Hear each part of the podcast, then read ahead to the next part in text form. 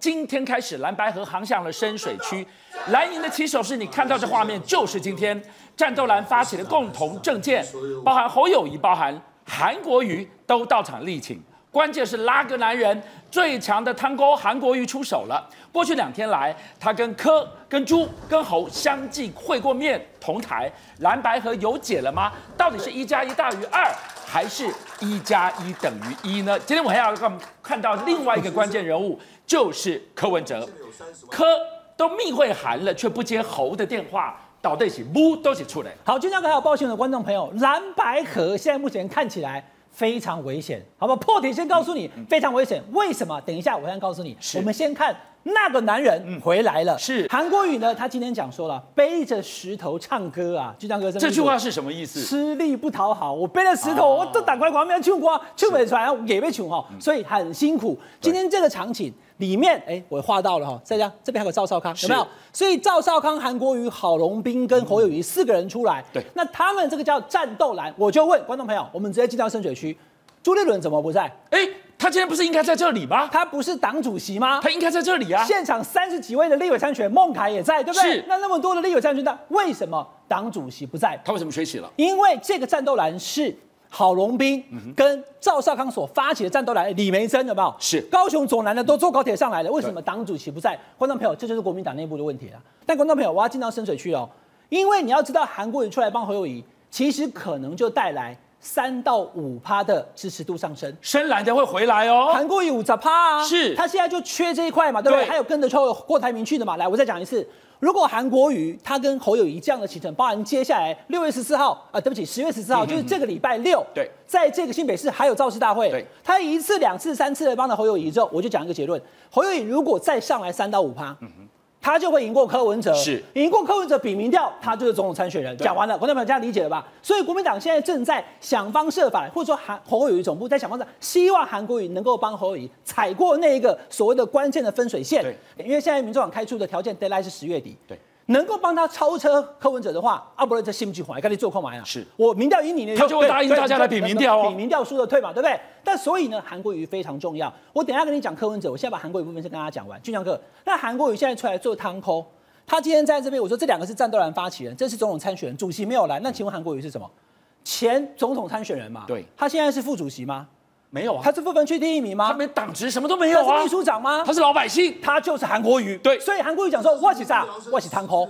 我现在在帮忙做汤扣的，但是呢，就在他们要见面之前呢，你看到柯文哲跟韩国瑜照片一出来以后，朱立伦主席在升旗典礼之后，居然主动讲说：“哎，我要找这个韩国瑜当副主席啦！”观众朋友一定看不懂是为什么，对不对？那我们报新闻一定要让你看得懂，因为其他节目你不会听到这么的直接。为什么？很简单。因为朱立伦第一个，他希望韩国瑜的力量，中评社也写了一个特稿，叫做希望他的力量，他的人气要团结。你都讲对，可是你没有讲到最关键、最关键的精髓是什么？就是朱立伦也在想啊，我现在努力的希望侯友宜能够赢，但万一万一没有赢呢？嗯，明年一月十三号之后，我的党主席还能不能继续做啊？到时候人家会讲说，哎，我党主席。所以你看，回过头来今天这个场景，为什么韩国瑜会讲说背着石头唱歌，吃力不讨好？因为战斗蓝的这个郝龙斌跟赵少康，特别是赵少康。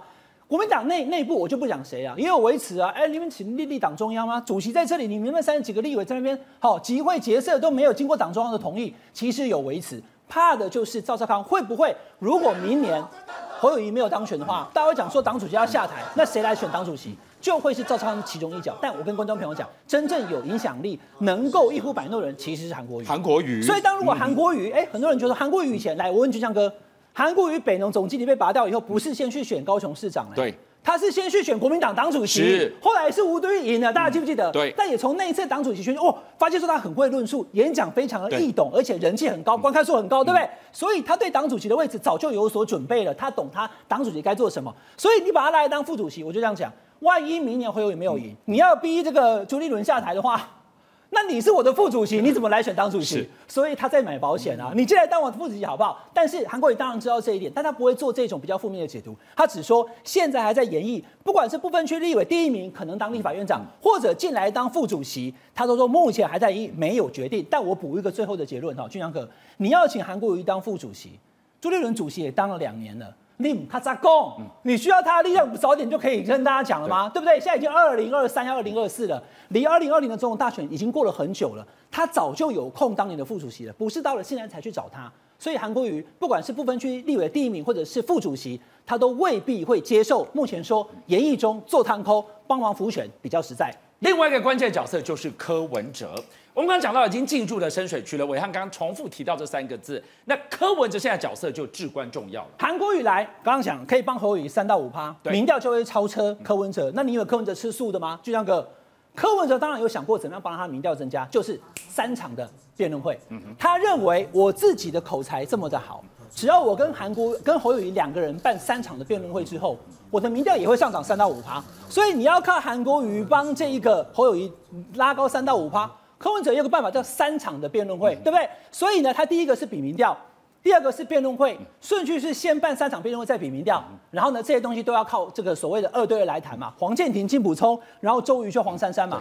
今天早上我专访黄珊珊，等会被卡来的时候，请挂条工，我在接受武汉专访，先不讲，照周瑜秀去讲。他提出的条件，国民党又卡住了。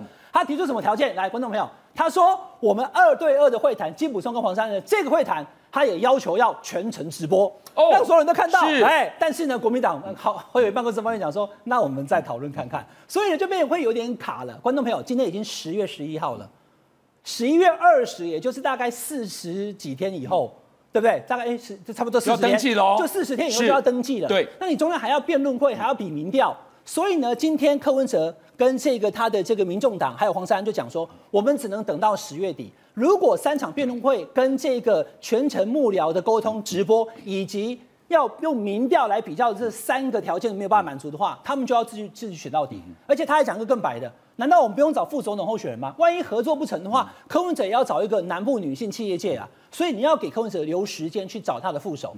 所以呢，这个时间只有到十月底，今天已经十月十一号了，所以最后二十天，这二十天如果没有办法满足他的条件，刚刚就讲了嘛，民众党毕竟是一个小党。他看起来对于明年要是不能选赢的那个撞击准备早就做好了，所以这种时候呢，柯文哲他就不去接侯友谊的电话了，他就觉得侯友宜反正打电话来以后，一定就是要约两个人见面。对，但他先避开，他希望国民党能答应比民调。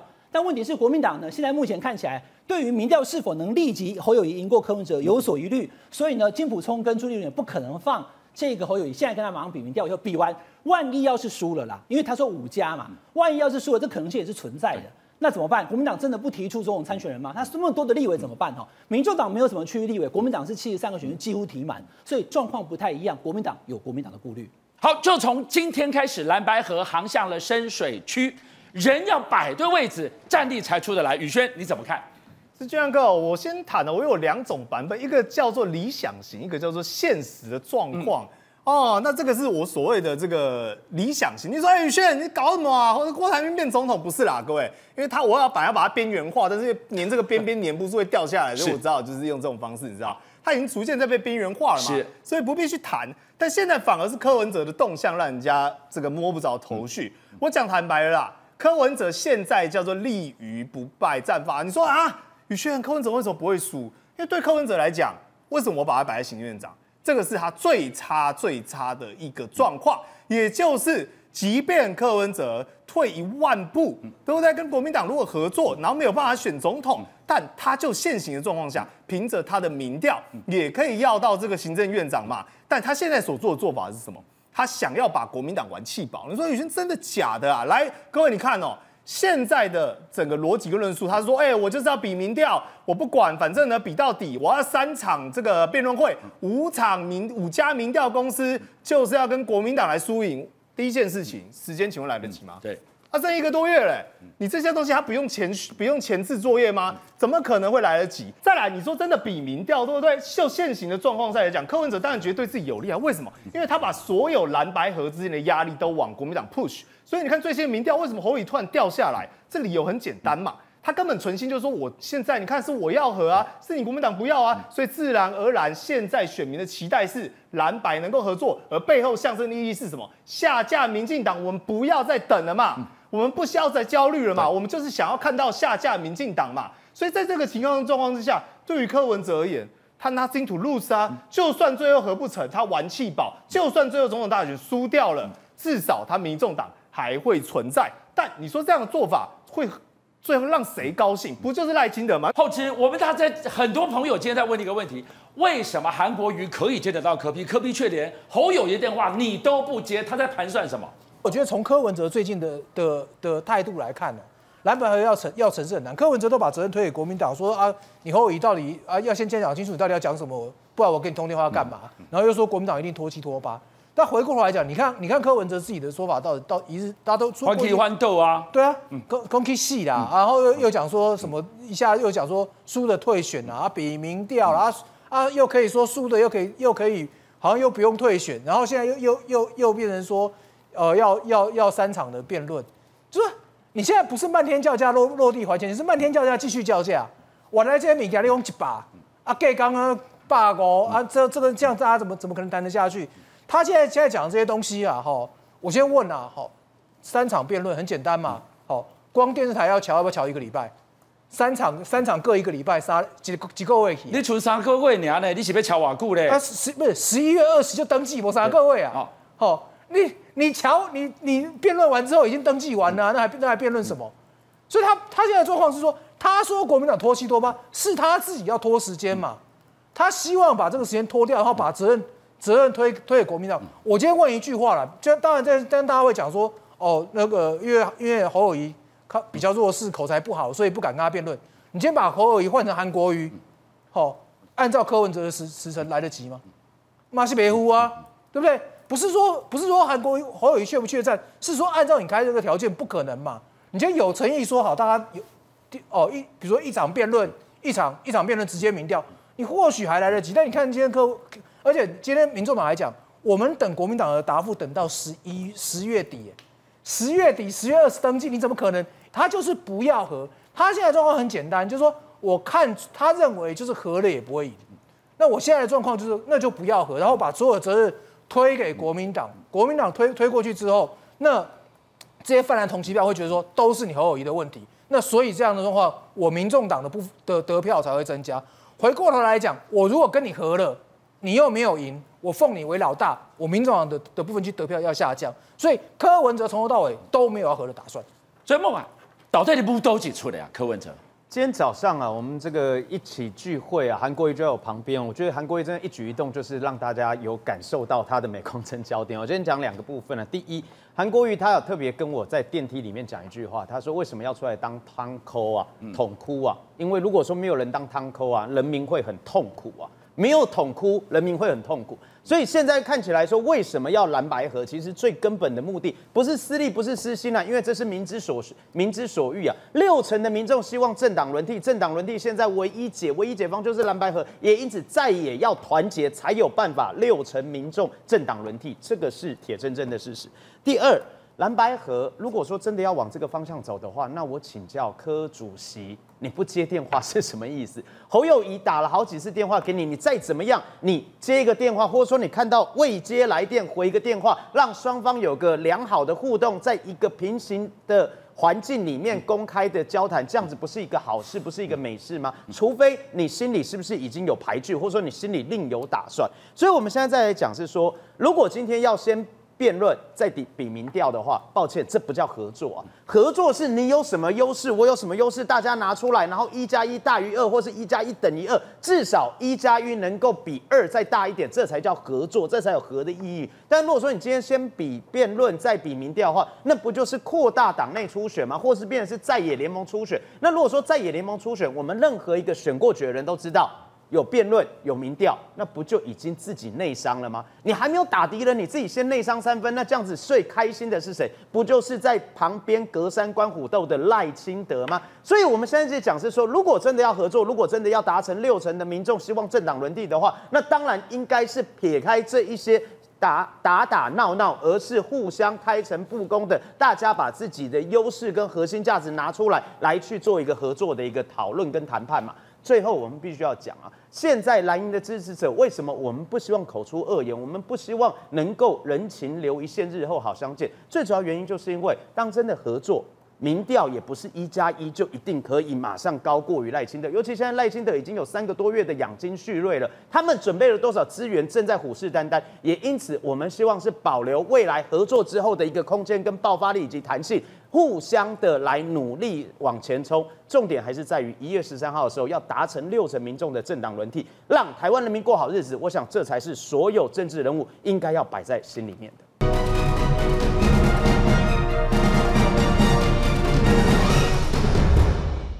为了解决少子化这个国安问题，教育部就花钱拍广告，怎么惹得一身腥？不过拍一支广告要出来道歉四次，到底大家在不爽什么呢？宇轩带我们来看到，原来问题不在撒钱补助。拍片要你生小孩，问题在低薪呐、啊。是，就像刚这个广告一出来，大家说，哎、欸，这根本就是什么反生育嘛？看本来还想生，考虑说我是不是生一个还两个？看完之后还先不要。到底是拍什么呀？老公的反应最大，老公快吓死了。为什么？来，我跟各位讲，这支广告里面特别谈到一件事情，叫做公仔。哦，但公仔并不是重点，重点是老公的兴趣跟喜好嘛。嗯、就是呢，老公有想要买的一个公仔，然后特别委托说，哎、欸，妈妈妈妈，帮我代收这个包裹好不好？嗯，本来呢满心期待想说，哎、欸，我可以拿到我想要的东西，这个人兴趣喜好嘛，就被妈妈拿着这个货款跑去买什么？买育婴用品呐、啊。哦，而且重点是整个整个广告里面的氛围呢，是在嘲笑这个老公，还说，哎呀，为什么我的公仔呀、啊？还有这种哭喊啊、求救这种声音。所以大家就想说，哎、欸，不是啊，我作为一个爸爸，我有我自己的兴趣，你何必把我剥夺呢？所以你的意思在告诉大家哦，往后你如果生小孩，尤其是爸爸，你都不能拥有什么兴趣，不管你喜欢公仔、打电动还是干嘛、唱歌、看电影，通通都不行，都会被没收，而且会被老婆以及自己的妈妈给嘲笑。好，我们看到这一支广告。拍片的就地声音呐，解决少子化的问题。结果这支影片不拍片罢了，拍下去教育部要出来道歉道四次啊！对，最了不起的是这个影片倒赞四千个。各位，我先讲，你什么时候看过教育部的影片这么热门了？根本平常没人在看呐。所以教育部现在真的是跳出来频频道歉。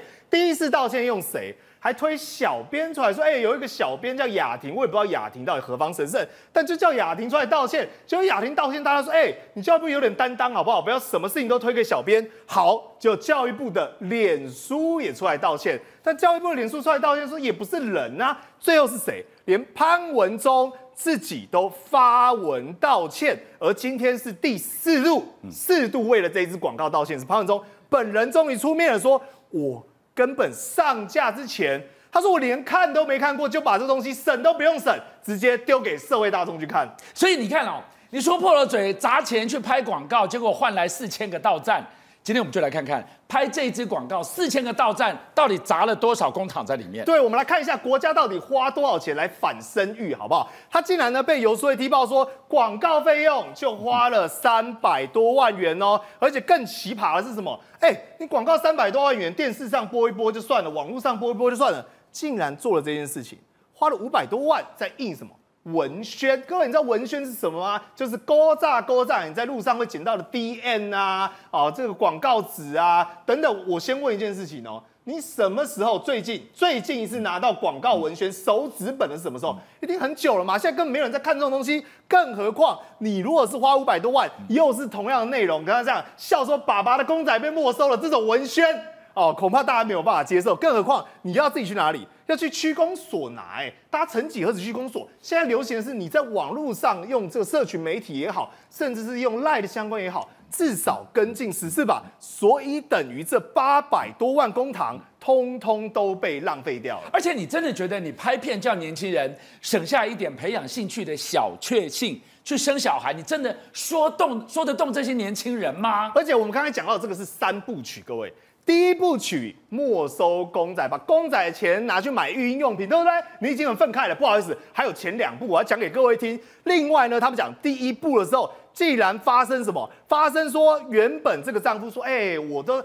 赚钱养家，马上被老婆纠正说不对，是我们赚钱养家。我觉得这个没问题，对不对？现在本来很多双薪家庭，男女平等嘛，这个我可以接受。但下一个又来了，老公说我想买游戏机，就老婆一瞪，妻管严，马上改口说没有没有没有，买吸尘器。等一下，公仔也不行，连玩游戏的权利都要剥夺，到底这个丈夫有多惨？对不起谁？何况他还有另外一个哦，就是他包括他现在生了一个小孩，他妻子呢肚子里还有一个。他说我们以后呢怎么样？他说：“哎、恐怕就可以玩机器人了。”老公很高兴嘛，因为生小孩嘛。就老婆说：“哎，你看，我要照顾三个小孩子，有够惨。”再度把老公对机器人的喜好比拟成说：“我就是家里养了一个大巨婴，我老公是巨婴。”用这种方法行错了不应该的男女刻板印象。所以教育部这些官员，你们到底知不知道这四千个到站怎么来的？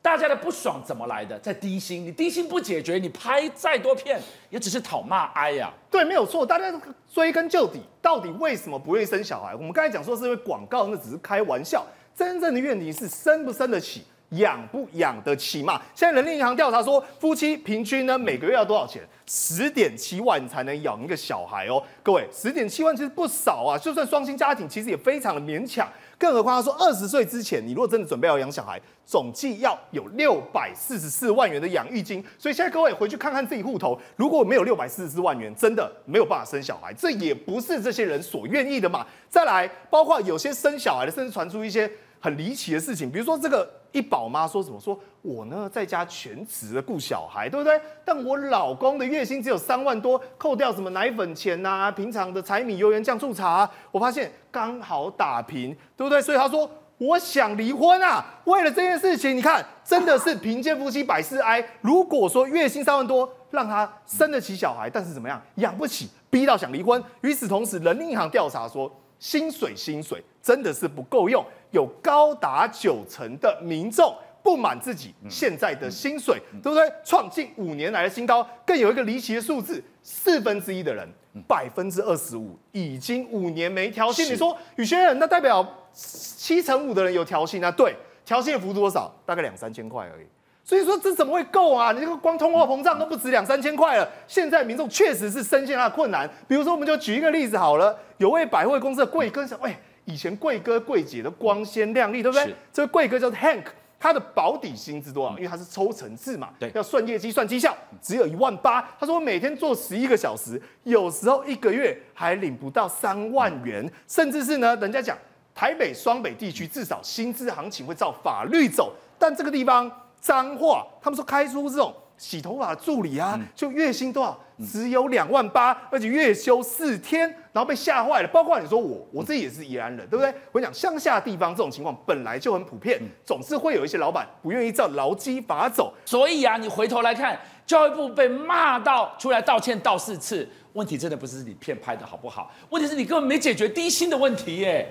其实这个这样一个这个影片哦，既然要催生，就是要拍给年轻人看的嘛。但他从内容到最后出包之后的道歉方式，都跟年轻人脱节，所以这是一个根本上的荒谬。第一个错是本末倒置，你花钱去告诉大家生孩子多棒，但是你不愿意把钱去花在生了孩子真的很棒。刚刚大家举这个例子，最我相信观众朋友应该也很有感哦。通常我身边有很多这样的人，妈妈本来在职场上工作，生第一胎的时候牙一咬送给托送托育，我继续工作，等到生第二胎。开的时候，哇，两个托月钱加起来，要比我月薪还多哎，那我在家里好了。你自己看看你身边有多少职业妇女因为这样子离开职场，等到小孩真的大了，你说要重返职场，那个可能性几乎趋于零。那第二个错是什么？公家单位、政府部门或政治人物，当然不可能对所有的产业都有这个深入的了解。可是你要去做这样子的广告之前，你事前对文本不用有。呃，做一点功课或者去做调研吗？没看啊，最近没看，对吗？所以这里面根本错误就是世代跟不同族群在投资自己的生活品质跟儿女教养之间本来就有一些权衡。录这影片一瞬间，你不知道是民国几年的产物，你以为他在拍的是十几二十年前我们的爸妈那个时代的想法？哦，要去勾手拿 DM，公仔是小孩玩的啊，你做爸妈你就应该怎么样怎么样这样，这个。反映出这这么多年来教育部的思维还停留在古时候，那那这样子的人，这样子的单位，你跟我说要引领我们现在国家下一代的教育，我我觉得很担心。但是其实我觉得最悲哀的是我讲的那一点，你花影花钱拍影片告诉大家生小孩多好，但是你不愿意把钱花在生小孩真的很好，这才是根本的问题。这影片拍完，我不知道意义在什哪里啊，真的。邀请您一起加入五七报新闻会员，跟俊相一起挖真相。